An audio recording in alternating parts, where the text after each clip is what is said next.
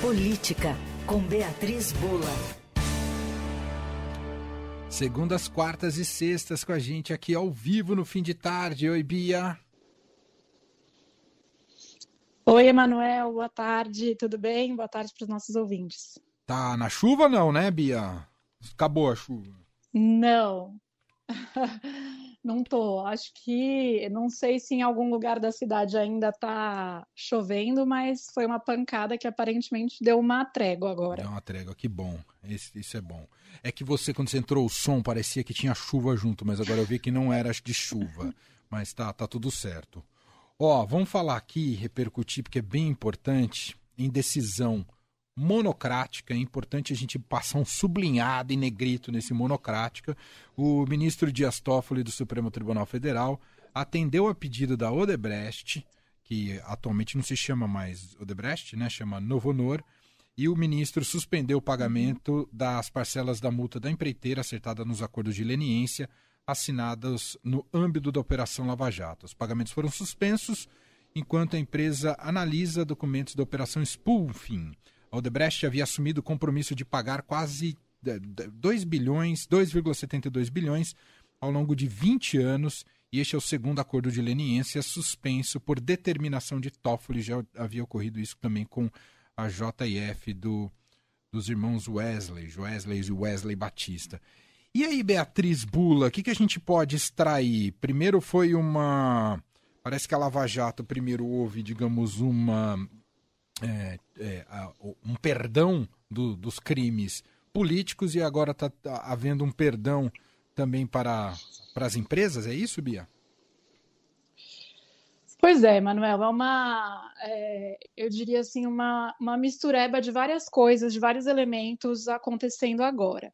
É, o que, que, aconteceu? Lá é, na época em que as empresas, é, vale ressaltar, confessaram ao judiciário que que participaram, as empresas por meio de seus executivos, presidentes, num acordo celebrado pela pessoa jurídica, né? Então, executivos, presidentes celebraram acordos de delação na pessoa física, mas também as empresas, como pessoa jurídica, decidiram fazer um acordo com o poder público é, para compartilhar informações.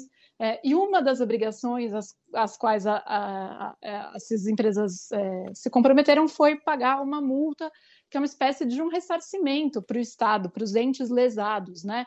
É, então, se se confessou que se praticou corrupção, que se desviou recursos da Petrobras, é, de outras estatais, enfim, seja o que for, é preciso, então, uma vez que se é, celebre esse acordo com o Estado é, brasileiro, é, recompensar, né, pagar, reverter de alguma maneira dinheiro novamente é, para o Estado, dinheiro esse que tinha sido desviado em benefício é, dessas empresas. Então, essas empresas confessaram, entregaram provas, entregaram é, não só depoimentos, como também documentos, é, registros que indicavam a prática desses crimes que foram cometidos. Esses acordos, a opção da Lava Jato lá atrás, é, foi fazer da Lava Jato, e aí eu digo essencialmente é, é, do Ministério Público Federal, seja no âmbito em Brasília, da PGR, seja no âmbito lá no Paraná. A opção foi por celebrar acordos com multas é, bilionárias, multas muito altas, é, mas parceladas ao longo do tempo. É, é diferente do que acontece em, em outros países, é, nos Estados Unidos, por exemplo, a multa pode ser mais baixa, é, mais, é, mais imediata também para ser cumprida. E aí, é, a, a, questão de parcelar uma dívida é sempre aquele risco, né, Manuel? Hoje você diz que consegue pagar no mês que vem, no mês que vem vamos ver. Uhum. Então, o que, que acontece a partir daí? Né? Algumas coisas. É, no, do ponto de vista econômico, é, o país entra numa. O argumento das empreiteiras é, né? Do ponto de vista econômico, o país entra numa crise, é, há um, uma escassez de obras públicas, de obras de infraestrutura, que de fato houve. É, essas empresas ficaram aí sem, contra, sem contratos com, com o poder público, que era um grande contratante é, por longos períodos. A economia entra num período muito complicado, ali, fim do, é, do, do, último governo Dilma, início é, do governo Temer e até início aí do governo Bolsonaro, e essas empresas argumentam o quê? Não há mais capacidade de pagar essa multa. Então a gente precisa, elas começam a recorrer ao, ao governo para falar: olha, a gente precisa repactuar isso, seja mais prazo, seja menos multa, etc. Até aí, isso estava acontecendo. É, de uma maneira é, relativamente lenta e silenciosa. É, o que, que, aconteceu aqui nesses últimos meses com a ajuda do ministro Toffoli? A isso somou-se é, essa onda de revisionismo político sobre a Lava Jato, né? é, que vem ganhando corpo aí é, por uma série de fatores, é, porque alguns, é, alguns, algumas ações aí dos que eram as autoridades responsáveis, como o ministro Sérgio Moro, ex-ministro Sérgio Moro, na época que era juiz, é, como é, do procurador Deltan Dallagnol apareceram né, é, e foram é, repreendidas, inclusive, pelo judiciário. Se entendeu é, que, em muitas situações, né, eles não deveriam ter agido como eles agiram, que houve parcialidade. É, mas a isso né, ganha corpo é, todo esse pleito é, das empresas e também de executivos é, para rever os acordos que foram celebrados lá atrás. É, e com a mudança é, no governo, né, com, a, com a chegada do Lula é, na presidência, isso ganha mais força ainda, porque o Lula teve um discurso e continua tendo um discurso é, muito crítico ao fato de a Lava Jato ter pegado muito pesado com as empresas, né, no sentido de que ele sempre fala: olha, fora do país as empresas sobrevivem, os empregos são mantidos e aqui a gente quebrou as empresas. Então, ele é, é um entusiasta aí dessa ideia de que é preciso ressuscitar, de, de certa maneira, essas empreiteiras, esses empregos, é, e é um fortíssimo crítico da Lava Jato, claro, é, não poderia ser diferente até pelo histórico claro. dele e do que aconteceu no caso dele, é, mas é claro que isso ganha muita força. É, não é isso que está ali contemplado na decisão do Toffoli, mas é o que está por trás, né, de, do que dá corpo, que dá.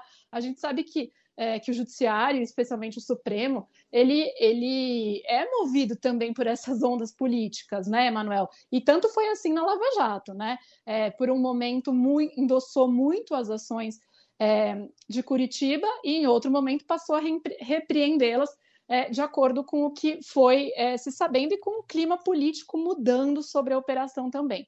Então, essas decisões do Toffoli, elas chamam muita atenção, também por serem tomadas, como você disse, de maneira monocrática. É, são é, decisões que espera-se aí que sejam é, analisadas pelo plenário, ou no mínimo pela segunda turma, se eu não me engano, o Toffoli está na segunda turma, né? É, então, no mínimo aí pela segunda turma ou pelo plenário, é, para que, é, de fato, a gente tenha mais integrantes do Supremo se debruçando sobre essa questão.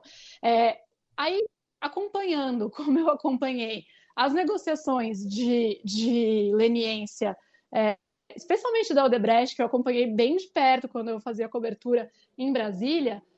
Olha, Emanuel, é, é muito difícil a gente falar é, que, que, que, havia pressão política para que eles chegassem a um acordo, havia, mas o acordo ele é uma estratégia, sobretudo, de sobrevivência da própria empresa. Claro. É uma estratégia de defesa. É, então, a defesa opta por celebrar um acordo, é, para que a empresa possa ganhar uma sobrevida, para que a empresa possa se reestruturar, como a Odebrecht se reestruturou, diminuiu de tamanho, mas segue sendo uma importante empre empreiteira hoje, com esse nome que você falou, a Novo Honor, fez todo um, um trabalho de, é, de, tentativa de recuperação de imagem junto à sociedade, etc. É, e, portanto, cumprir o acordo é, e não deixar de cumprir, a meu ver, está é, tá muito mais alinhado com essa estratégia de, é, de dizer para a sociedade que sim, houve problema, sim, houve crime que foi cometido, sim, a empresa se envolveu em ilícitos e ela virou a página e agora ela é diferente. Então, é, essa ideia de anular o acordo, para mim, ela, é, a sensação é que ela coloca muito em xeque é, todo o trabalho de recuperação de imagem que essas empreiteiras, e no caso eu falo especialmente da, da Odebrecht barra Novo Honor, é, porque é a que conseguiu, de certa maneira, se manter relevante no cenário, ainda que encolhendo muito, é, mas perto das demais é a que conseguiu se manter aí. Então, como explicar que durante alguns anos a empresa falou sim, cometemos erros e sim, é, estamos é, pagando por eles e isso não vai mais acontecer, a gente está comprometido com isso, a gente mudou, e aí de repente falar, não, olha só, fomos pressionados então a gente não vai mais cumprir aquela parte do acordo. Sem contar que, assim, os melhores advogados do Brasil, é, administrativistas, criminalistas, estiveram envolvidos nesse acordo. É, não dá para falar ali de cerceamento de defesa ou coisa que o valha. Eu não estou falando que não vale a pena é, se discutir quais foram as condições ali, mas é, ou se discutir se é o caso de repactuar essa multa ou não, se os argumentos das empresas são válidos ou não, mas simplesmente jogar fora falando que as empresas foram pressionadas, sendo que elas tinham ao seu lado, né, é, de fato, os advogados mais bem pagos do Brasil, é uma, uma, uma decisão que é, gera muito estranhamento, sabe, Manuel? Bastante. E eu acho que gera estranhamento na sociedade também, é, com relação ao ministro Toffoli, né? É, enfim, e com relação às próprias empresas que decidem é, fazer isso agora, é, depois de terem adotado um discurso nos últimos anos completamente diferente. É.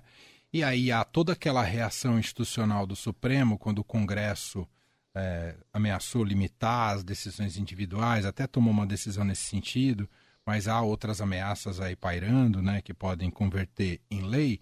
Só que aí o Dias Toffoli vai lá e age justamente algo que não fortalece o colegiado. Muito pelo contrário, né? age com voluntarismo, toma uma decisão monocrática e abala a credibilidade da corte ao agir dessa maneira.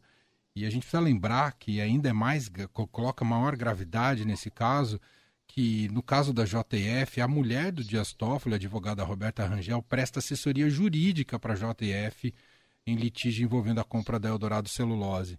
Então, são muitas conexões que é. colocam em xeque a credibilidade, inclusive, da decisão judicial dele. Aí, como é que você vai confiar num país em que o juiz um dia aponta para o lado e no outro dia para outro, não é, Bia? O litígio envolvendo Eldorado, que é uma disputa empresarial bilionária, né? Exato. É, e que pode ser arrastada aí é, para o meio dessa confusão toda. Uhum, é, exatamente. Então, o próprio Supremo precisa reagir, né?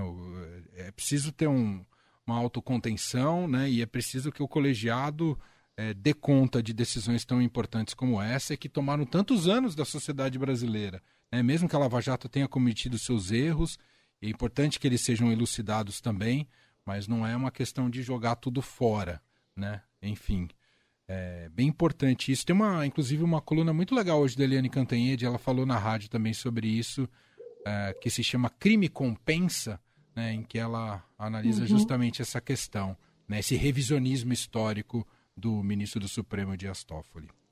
Bom, vai cair no, na folia esse fim de semana, Bia? Espero que sim, Emanuel. Vamos torcer para não chover. é verdade. Vários Porque com chuva eu dou uma desanimada. Então tá bom. Bom fim de semana para você, Bia, e até segunda-feira. A todos, igualmente.